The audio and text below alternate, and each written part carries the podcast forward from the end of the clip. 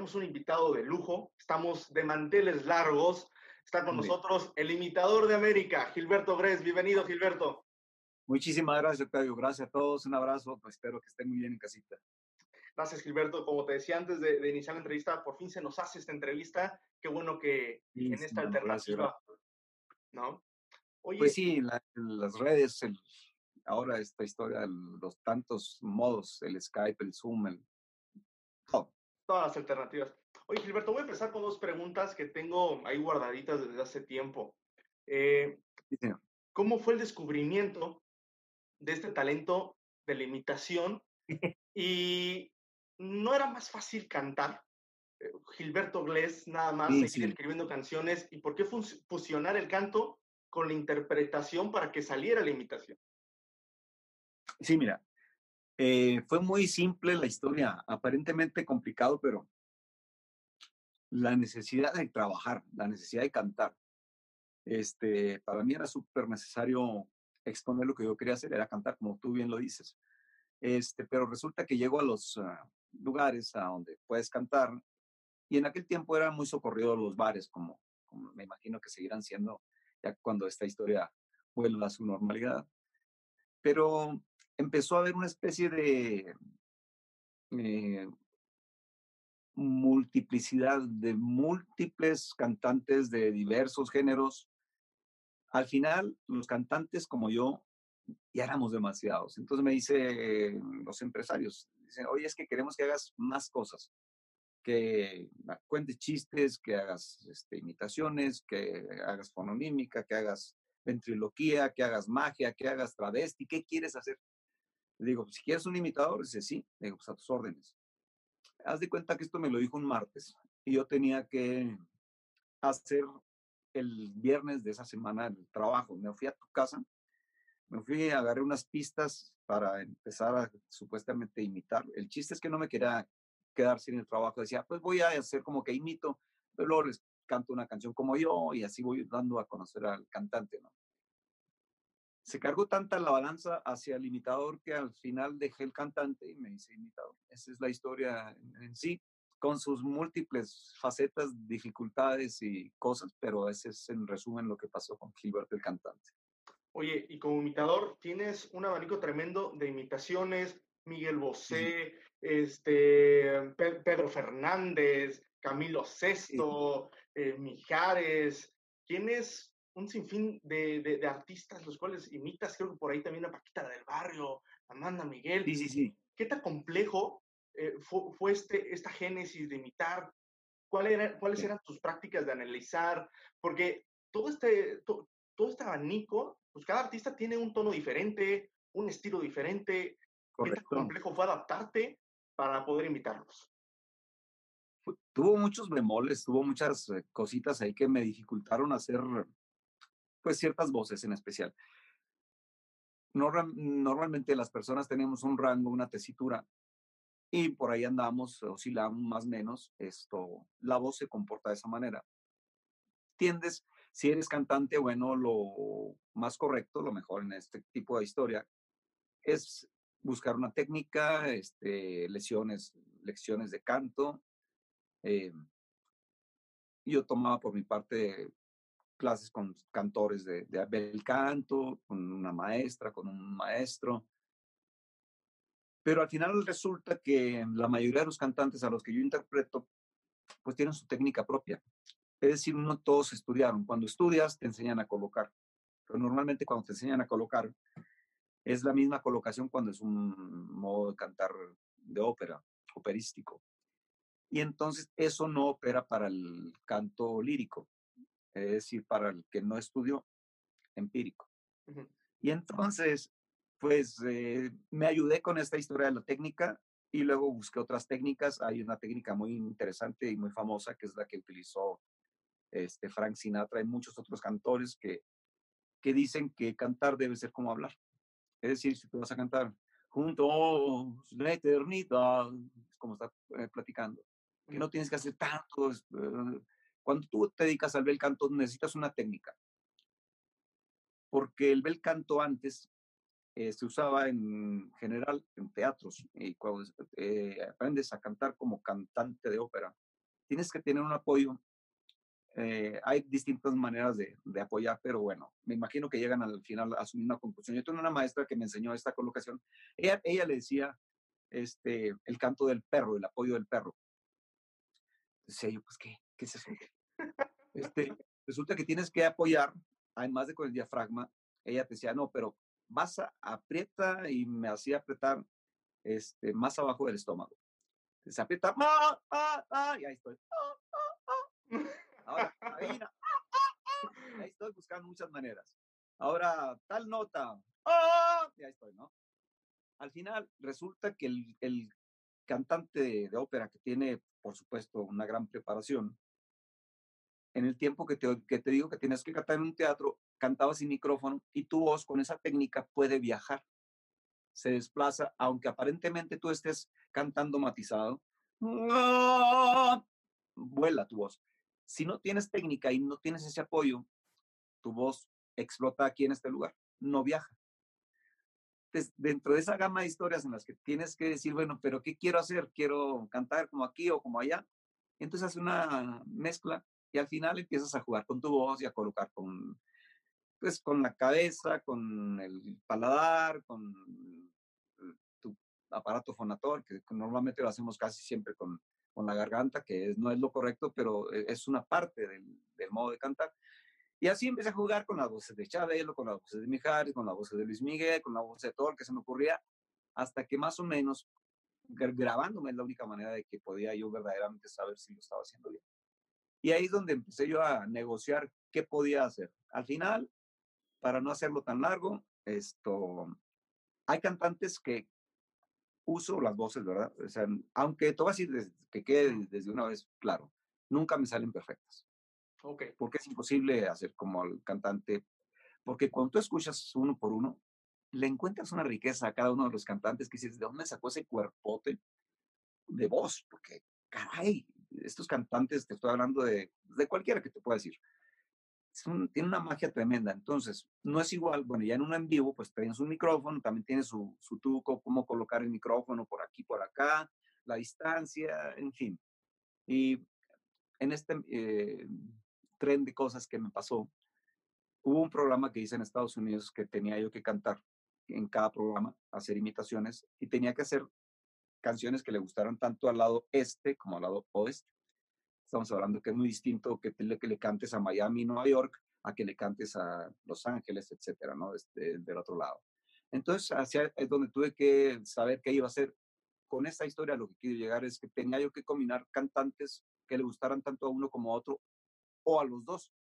Okay. Entonces ponía uno de banda, pero ponía un, uno, un español o uno de salsa. Entonces ahí estaba yo negociando. Y en esta negociación que tuve que hacer, pues hice más de 120 voces en, en ese año de, de, programa. Entonces fue muy interesante, pero te puedo decir que algunas ya se me olvidaron cómo se hacen, ¿no? Ok, porque no lo has dado a la práctica o porque en verdad ya no te sale. Pues mira, dejas de practicarlo, este, algunos eh, dejan de estar en, en, en, el escaparate, pues tienes que ir, el, el, el, limitador tiene más o menos que ir con lo que está pasando, porque la gente se te aburre. Esto me pasó con, con Viña del Mar. Cuando yo fui a Viña del Mar y me decían, híjole, es que la gente de, de la Quinta Vergara es, es, muy exigente, si no les gustas inmediatamente te van a buchar. Y eso es una mentira total. No es ni muy exigente, ni si no les gustas te van a buchear. La gente es como tú y como yo, que cuando llegas a un escenario, a un lugar, a un show, quieres que te divierta lo que estás viendo. Y allá yo me fui un día antes en Viña del Mar para ver qué era lo que se sentía, qué es lo que la gente estaba pensando, haciendo o sintiendo. Y resulta que lo que la gente tenía, además era un frío espantoso. Entonces no es que sea un público exigente, es como cualquiera aquí en cualquier concierto en México, tú vas y te sientas y estás a la expectativa. Pero como de repente te ponen un cantante sorpresa, tú lo que quieres es conocer lo que el cantante va a cantar. Tú quieres a tu cantante, tus canciones que estás oyendo en la tele, en videos, en lo que está de moda. Y eso fue lo que dije, ah, mira, entonces lo que quieren es cosas conocidas. Entonces yo hice, rehice mi show que yo iba a presentar el día siguiente, le di más o menos una, pues como cuando vas a bailar a un baile que te van llenando pues cierta música, te van cambiando la jugada, pero siempre te entretiene y no te distraes. Eso pasó con la Quinta Vergara, fue el éxito que, que igual si no lo saben muchos artistas, e-, era así de simple, la gente quiere diversión y quiere ver algo que conoce. si además de eso, que lo conoces, te lo hacen divertido, pues es un éxito. Como Luis Miguel, como Emanuel, como Ricky Martin, como Café Tacuba. Un espectáculo total con Gilberto Gles. Felicidades, Gilberto. Queremos hacerte entrega de este símbolo. Y en nombre de la comisión organizadora quisiéramos pedirte que si nos pudieras traer algunos otros artistas que no llegaron este año al escenario de la Quinta Vergara. Vamos a... Otra más. Montaner, Arjona, ¿qué prefiere? Montaner.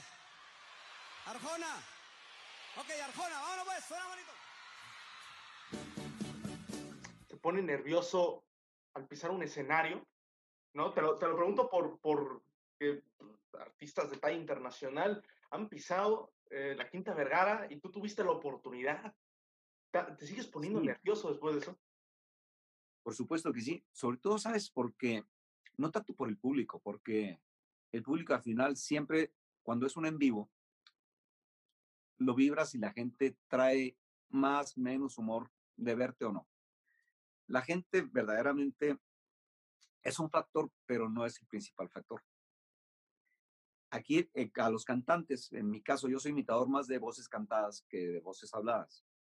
Si, si la voz no te responde, si andas enfermo, si el aire o el viento o el frío o el calor te hizo una mala jugada, ya estás exponiendo a fracasar.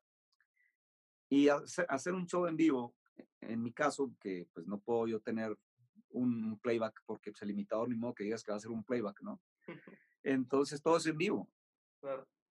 Y, y pues, ha, ha, sucedido, por supuesto. Y el principal nervio generalmente es, dices, ¿cómo estará mi voz hoy? y a veces llegas y te empiezan a entrevistar antes del show y a veces una, mal, una palabra mal colocada puede hacer la diferencia entre que estés lleno mal de tu garganta, de tu voz. Okay. Te gasta más la, la voz hablada que la voz cantada, porque cuando cantas colocas de una manera que no afecta las cuerdas vocales. Depende de tu técnica, pero yo que ya me conozco, sé que cantando puedo durar cuatro horas, pero hablando a lo mejor me enroquezco pronto. Y entonces dice, una entrevista antes de no, antes de no quiero entrevistas, porque yo me conozco que después en el show, el empresario no le importa si está bien o mal, él tiene que tener un éxito en su show, porque ya te pagó, porque ya como va la gente. Entonces, ese es el nervio, ¿sabes? Oye, ¿y, estás a favor de hacer playback? Bueno, que los cantantes hagan playback o que canten en vivo. ¿Cuáles son sus pros y sus contras de esa técnica? Pues mira, este, con el tiempo te das cuenta que todo está bien, todo mientras sea permeable con la justificación, pienso que se vale. Es bueno e, en, este sentido, te voy a decir muy claramente. La mayoría de los cantantes que, que hicieron un disco es porque cantan y porque lo hicieron bien en, en el estudio. Sí, hay maquillaje que, que, le tienes que poner a una producción, más, menos efectos, ecualizaciones, lo que tú quieras. Pero resulta que si tú expones a un cantante en un programa de televisión, este, con una canción mm, sin tanto maquillaje, te lo voy a decir. Por ejemplo, el reggaetón o el urbano actual, la mayoría de las producciones son con montón de efectos, porque yo, yo produzco, produzco de todo. Pero especialmente ese género lleva muchos delays, muchos, eh, en fin, muchos efectos de, de, de voz. Entonces, si tú expones a un cantante de reggaetón sin todo lo que le pusiste en la producción, no va a sonar igual. ¿Qué pasa? Las disqueras lo que quieren es poner un producto que suene igual que lo que la gente está viendo. Entonces no puedes poner un cantante en vivo sin toda la bola de procesadores que le inventaste en el estudio y que suene igual en vivo. Entonces, si, si no le llevas eso y si además el cantante puede andar en un mal día, como te digo, pues entonces va a decir la gente, porque no suena igual. Entonces, no puedes exponer tu producto ni tu persona a, algo así. Por eso es hasta este momento justificable que lo hagan. Si quieren aventarse un palomazo en vivo, pero que sea justificable que te digan, por ejemplo, hoy que estamos con esta historia de la pandemia, que todo mundo debemos, es la, la, la historia que debemos estar en casa, pues ahí sí puedes poner un, un amigo que te toque el teclado, la guitarra y que le digas a la gente, ay, este palomazo con mucho cariño, y pues que se sienta que verdaderamente como cuando tú cantas en el baño o en tu casa, ¿no? Que se oye todo el eco de todos lados y los niños por ahí. Entonces sí, y si canta bonito además, pues qué padre, ¿no? De otra manera, pues esa es la única manera que yo puedo darte la justificación de vida, porque justamente es lo que en su tiempo que se vendían discos y en los programas como en Siempre en Domingo, pues no puedas presentar un producto que te fallara, porque yo como disquera estoy pagando un dinero para que tú, Raúl Velasco, me promuevas a mi producto, pero si me lo promueves mal y lejos de ayudarme a vender, me lo hace perjudicar como artista, pues no me va a servir. Entonces, por eso se usaba el playback. Oye, Gilberto, pues bueno, retomamos a esto de las voces. ¿Cuántas voces imitas? ¿Tienes un número en específico, un tabulador? La verdad es que ya no te podría decir con certeza cuáles. De repente pongo alguna canción, por ejemplo, a La Tusa, que recién saqué, que fueron más, de no sé cuántas voces, pero algunas de las voces fueron específicamente para una parte de la canción y que a lo mejor estudié esa voz para ese trozo de canción, pues ese breve espacio. Justificaba que llevara, pero pues así como esos pedacitos, igual sería mucho la de, de, también decir, es que también imito a Shakira, es que también imito, pues medio la imitas, eh, hay, hay cantores, eh, de, por ejemplo, de Rebeca, pues hay una chica que la imita maravilloso, que se llama Chucky Beca, Chucky Rebeca. Entonces, hay gente que hace muy bien a, los que hace Pedro Infante o al que hace Michael Jackson o al que hace Juan Gabriel, que lo hacen muy bien. De ahí en fuera, pues el imitador como yo, que mm, se multiplica, pues tiene que tener como también un límite. El imitador tiene límites, ¿no? pero es, pero es, es, interesante. Por lo menos, este, atreverse a, grabar una, una, voz ya es un reto bastante interesante. ¿Cómo es tu selección, Gilberto, cuando vas a grabar la canción desde la canción? O sea, dijiste que, que tú eh, fue tu reciente lanzamiento, creo que por ahí también La Gloria de Dios, bueno, por, por, allá vamos. ¿Cómo es la selección de la canción y quiénes van a cantar esa canción? ¿A quiénes vas a invitar? Mira, es, este, normalmente debes poner una canción lo más conocida posible para que la gente tenga interés en ella. Esa es la supuesta razón. En este tiempo de diferencia en el mundo, tienes que poner cosas verdaderamente importantes. Por eso puse la gloria de Dios. La gloria de Dios es lo único que nos puede ayudar en este momento. Pienso que todo el mundo estamos esperando soluciones de que salga una vacuna, de que haya una, un, ya un término de esto, que todo vuelva a la normalidad. Pero mientras tanto, tenemos que tener algo en casa y tenemos que ser prudentes, tenemos que llevar optimismo a pesar de lo que esté pasando. La regla es que debes estar lo más necesario en tu casa, salir lo más, más rigurosamente necesario a, tus compras, a lo que se necesite. Cada vez es más complicado porque los dineros se terminan, los, los bolsos se vacían, la gente tenemos necesidad de trabajar. Y entonces es ahí donde ya nos complica más toda esa historia. Pero, ¿a qué voy? Pues tenemos que hacer oración, tenemos que tener optimismo, nunca dejar el optimismo y más como si eres jefe de una familia o jefa, en el caso de las mujeres, que con todo respeto les digo, pues pobrecitas, si, si, si eres tu jefa y no tienes un hombre que te ayude, tienen siempre una doble tarea o triple, ¿no? Y entonces, pues ser el, la parte fuerte, la, la, que te ayuda, la que les da ánimos a los demás y la que se inventa el juego, la actividad, la que hace que todo parezca que está bien. Mamá, quiero esto, quiero aquello, ya me cansé. Si tú te rompes y tienes que estar con una sonrisa. Porque número uno, no sabemos cuándo va a terminar. Número dos, es tu familia, es tu casa, es tu centro, es tu vida. Y pues, este, aportarnos bien, aportarnos lo, lo más generosamente posibles, esperar con fe.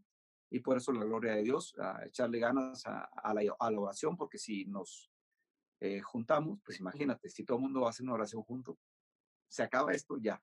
De volada. Entonces, la, selección de las canciones son conocidas y hay una motivación, ¿no? Correcto. Y la selección de las voces, decir, mire, pues ya canté en, este, en la almohada tales, tales voces, voy a imitar ahora estas. ¿Cómo haces este, este juego de selección? así como lo estás diciendo. A ver, ¿cómo le quedaría esta eh, voz en esta parte de la canción? Amor como el nuestro, no hay dos en la vida. Bueno, José la cantó, pero ¿quién más la podía cantar? Eh, Marc Anthony, por más que se busque, por más que se esconda, y empiezo a jugar, ah, no, esta no, por más que se busque, Alejandro, a ver, oye, por más que se busque, por, otra voz, por más que se busque, y empiezo a jugar ahí a ver cuál es la que me empieza, ¿no? Por más que se busque, cállese, cállese, y empiezo a jugar, y empiezo ahí a, pero tampoco perder la esencia del imitador, porque en este caso la gente es un doble giro ser imitador, porque de repente quieren que hagas un poquito de parodia y de repente te están juzgando que no haces bien la imitación. Bueno, entonces cuando yo digo, bueno, a ver, ¿qué quieren ver? ¿Quieren reírse poquito o quieren escuchar algo perfecto? Y entonces tienes que negociar un poco. Y por eso le pones a Paquita, como tú dices, me estás oyendo inútil. Y empiezas a jugar ahí un poquito. Esa es más o menos la selección. Para no aburrir tanto, de repente le cambias uno, ahora le pones una voz grande, Pepe Aguilar, le pones de repente, no sé, el, el bol o alguno de que se oigan bastante voces, o te vas a los extremos a la salsa y te vas con gente de zona, y no, me zona, y esa es otra cosa, ¿no? Tal vez lloré, o tal vez reí, tal vez gané, o tal vez perdí. Ahora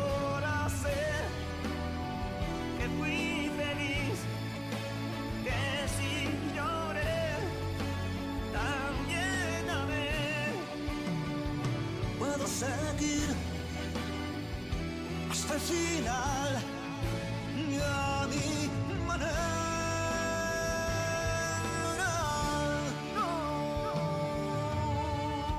Pero es muy divertido. Pones a Alejandro Sanz cantando una canción de, de la Cruz Rinconcito, donde alguien hundido, las olas del mar. Ay, se Vicente. No le entendí nada, Alejandro. Es que no estoy diciendo nada. Ese tipo de cosas, ¿no? Fin, tienes que primero estar en el estudio, eh, tener tu pista, saber qué tanto vas a bajar la tonalidad para que quepan todos los que quieres que vayan y ahí vas negociando, te vas divirtiendo. Jugar y tener un equilibrio neutro, ¿no? Pues yo pienso que es lo más sano porque he puesto un poquito a veces el extremo hacia uno u otro lado y la gente como que se sabe, eh, esa voz no te salió, ay, pero te divertiste o no. O sea, o sea, Claro. ¿Qué quieres? O, o- o- ser purista, que, que- que no, no creo, digo, con todo respeto, pero no, no puedes vivir en un mundo como el de hoy siendo purista, Ujú. al menos no puedes ser tan feliz como puedes serlo si no lo eres, porque si eres muy purista, pues vas a ser muy exigente y tú mismo te vas a, a- reventar tu, tu, tu, tu vida, tu felicidad. Es mejor pues, un poco más ecléctico y, y- y- y intentar eh, sacar la parte amable de toda tu historia. Ya sabemos que el mundo jamás va a ser igual y ni, ni, ni le vas a dar gusto a todo el mundo. Y si alguien dijo por ahí, si, si lo que tú buscas del éxito y estás queriendo caer a, a todos los, la, toda la gente estás queriendo caer bien, ese es exactamente el modo de fallar el éxito.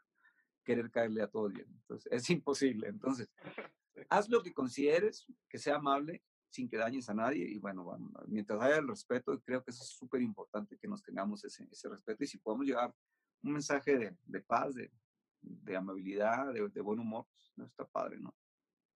Buenísimo. Eh, retomo lo de la gloria de Dios. Fue hace unos días el lanzamiento, canción de Ricardo Montaner, y fue un homenaje al príncipe de la canción José José. La pregunta es, ¿quiénes te han marcado y te siguen marcando para estar a flote en esta profesión de la imitación? Porque creo que con José José tuviste una, una conexión muy buena, es por eso que le haces este homenaje. ¿Qui- ¿Quién es más? Este, tuve, tuve una muy bonita amistad con José eh, a través de un buen amigo llamado Pacorro Galvez, que en paz descanse. Los dos se me fueron ya. Pacorro nos llamaba a sí mismo a los tres, los tres mosqueteros. Fue, estuvimos en casa de José, no hace mucho, eh, tal vez un año antes de que se fuera. Y conversábamos, eh, vieras el talante de José siempre eh, buen humor, este, con el albur también a la, a la, a la cifra, rapidísimo. ah, pero hacía, hacía, la broma y no se reía, te dejaba ahí que te quedaras tú solito riendo. Este, maravilloso recuerdo. Eh, y por otra parte, bueno, esta canción de La Gloria de Dios, y como dices, homenaje, es una selección en homenaje al príncipe, pues pienso que hay canciones grandes como La Gloria de Dios de Ricardo Montaner, maravillosa canción. Y bueno, eh, la gloria de Dios es para todos los, los, géneros de religión. Este, aquí no, no, no, no, no entra quién no o quién no. La puede cantar un católico, un protestante, cualquiera la puede cantar. Entonces, ¿por qué? Porque al final el que cree en Dios, cree en el mismo Dios. Este, yo tengo esa fe y, pues ahí voy a estar, ¿no? Eh, con todo el respeto a todos los que no la tienen, pues se trata de que todos estemos en sintonía y la mejor manera es el respeto y ahí nos andamos. Y bueno, con la voz de José José, porque pensé en algún punto cuando hice el arreglo de la canción que, hacer un homenaje al príncipe, un homenaje que, será interminable porque todo el mundo tenemos a José y a Juan Gabriel y a Camilo y a Gualberto y a Joan Sebastián en la mente y, y, en el corazón. Ellos no se van a ir, ellos no se van mientras tú los recuerdes. Entonces, ellos, la, la, ventaja de ellos es que si tú no te acuerdas de ellos, hay otro que sí se acuerda. Claro. entonces siempre va a haber quien, quien te dice, es que me encantan las canciones de Joan Sebastián, como si estuviera ahí, o las de Juan Gabriel, como si estuviera todavía, ¿no? Y claro que ahí están, pero en tu corazón, están ya, se fueron con Dios, ya están, nos ganaron el, el camino, solo es eso. En este caso, a mí me encanta la voz de José para ciertos temas, entonces yo digo, José José puede cantar este y este, y hago una selección y hago unos intentos y, hago el arreglo y me empiezo a llenar y empiezo por colocarle que la orquesta, que los coros, que, que la cuerdiza, que aquí entra el tutti de los instrumentos y en fin, te empiezas a emocionar tanto que dices, quiero hacer esto así. Por desgracia, el tiempo no, no, permite que lo hagas en un teatro grande y que esté toda la gente y la luz y el público y la orquesta. Este, ah, este tiempo es para estar guardadito. Entonces, eso fue lo que se pudo hacer, eso es lo que se hace.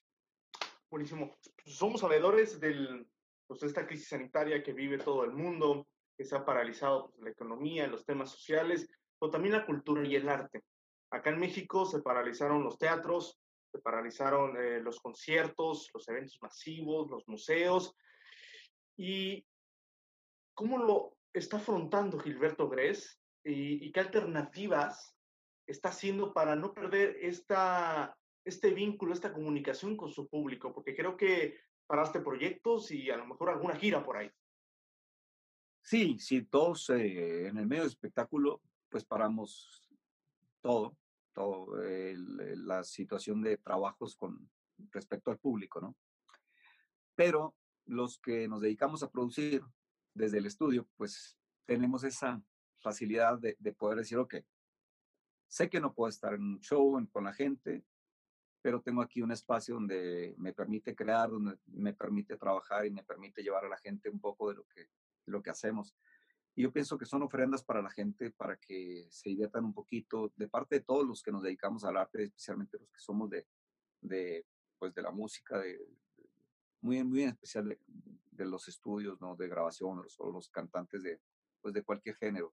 Y que tenemos la posibilidad de ofrecerles a la gente algo, si eres este, imitador, si eres comediante, pues también tienes un escaparate. Entonces, qué padre que tengas la posibilidad de, ofrecerle a la gente estos pequeños ratos de esparcimiento, porque pues la verdad es que estamos todo el día esperando a ver qué, qué pasa y no va a pasar nada hasta que Dios diga. Entonces, esto no sabemos cuándo va a parar y tenemos que ser ahorita interminables todos los que nos dedicamos al arte tenemos que hacer, aplicarnos mucho lo que hacemos, a lo que sabemos hacer y llevarlo con gusto a la gente y que la gente mientras desde casita diga, sí me gustó, no me gustó, no importa, pero ya le distrajiste ese pequeño ratito con lo que tú hagas, con tus bromas, con tu tiempo, con tu entrevista, tú que eres entrevistador, qué bueno que pueda llevarle, ofrecerle a la gente, miren, les tengo esto, miren, les tengo ahora una chica que hace unas pinturas o un señor que, que dibuja con los ojos cerrados o un cuate que, que solamente pinta con las piernas o en fin, todo ese tipo siempre es, es, interesante, es atractivo, porque ahorita la gente estamos nutriendo de todo lo que nos puedan ofrecer ustedes. Esto, y tenemos que aprender, tenemos que ser muy conscientes de que ahora estamos juntos, tenemos la oportunidad de, de estar con nuestra familia y nos enojamos y nos contentamos en el mismo lugar como antes, ¿no?